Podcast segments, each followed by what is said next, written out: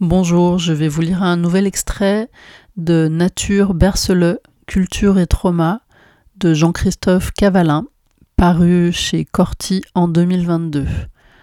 Euh, trigger warning, il est question de pédocriminalité dans cet ouvrage.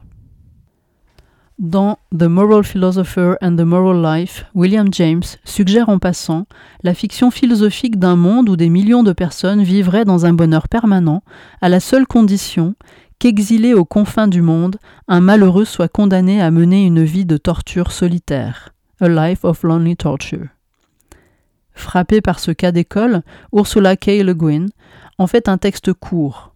Ceux qui partent d'Omelas, The Ones Who Walked Away from Omelas, dans lequel elle substitue au malheureux du bout du monde un enfant dans une cave qu'on laisse trembler de faim et de froid, dont personne ne s'occupe, que personne ne console, et dont la terreur dans le noir assure le bonheur de tous.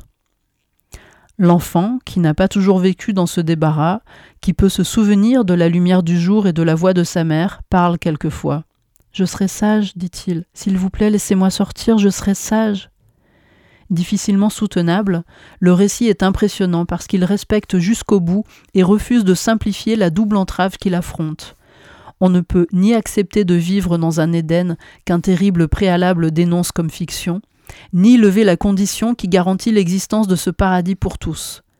Si l'enfant était ramené à la lumière du jour, hors de ce lieu ignoble, s'il était lavé et nourri et réconforté, ce serait une bonne chose, certes, mais si cela était fait, en ce jour et en cette heure, toute la prospérité et la beauté et les délices d'Omélas seraient flétries et détruits. Telles sont les conditions. Alors la seule solution, comme l'indique le titre, est de partir d'Omélas. La beauté de ce dénouement est, paradoxalement, qu'il n'est pas une solution, pas plus qu'aucun personnage n'existe hors de son roman et de son monde de référence, pas plus ne peut-on sortir d'une fiction philosophique qui se donne comme une fable, mais décrit un état de choses. De quoi cet enfant est-il le symbole?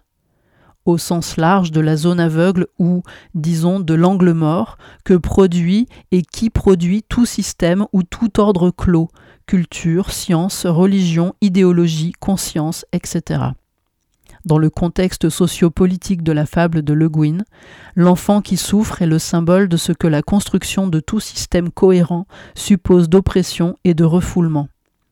Il est le prolétariat dans le système capitaliste, les peuples colonisés dans le monde colonial, le tiers-monde dans une économie d'exploitation et d'abondance, la nature dans la culture, les femmes dans le patriarcat, le spectre des pulsions dans le système conscient, etc.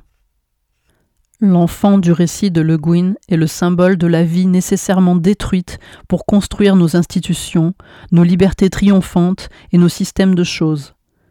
Toute culture est homélas, la ville, dont le prix est un enfant.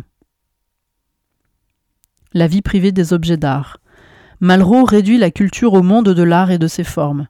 Cette réduction du champ a valeur de confession.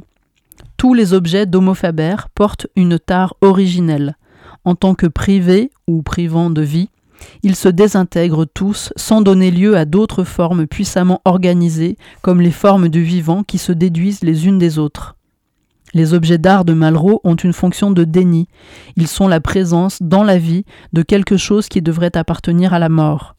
Ils ne se dissolvent pas dans l'existence quotidienne. Ils ne s'usent pas au travail, ne se déglinguent pas à force. Ils se donnent comme indestructibles. Combien sacrilège est leur destruction, non pas en tant que vivant, mais en tant que revenance. Triomphe d'Homo Faber, les objets d'art accomplissent son œuvre de destruction, ils immortalisent la mort. Ils sont objets paradoxaux, mais objets par excellence. Toute objectivisation prive de vie ce qu'elle touche. À l'égard de cet enfant, la culture, selon Malraux, plus qu'un acte d'abandon, est un crime de maltraitance. Je crois que tous, un jour ou l'autre, nous entrons dans l'Anthropocène parce qu'un drame personnel, une crise intime de présence au monde, nous ouvre soudain les yeux sur la tragédie du terrestre et sur l'effort incroyable que nos systèmes de production dépensent à rendre invisible cette tragédie et ses conséquences. Un déplacement a lieu. La souffrance du vivant, objectivement indéniable, devient, de surcroît, notre métaphore.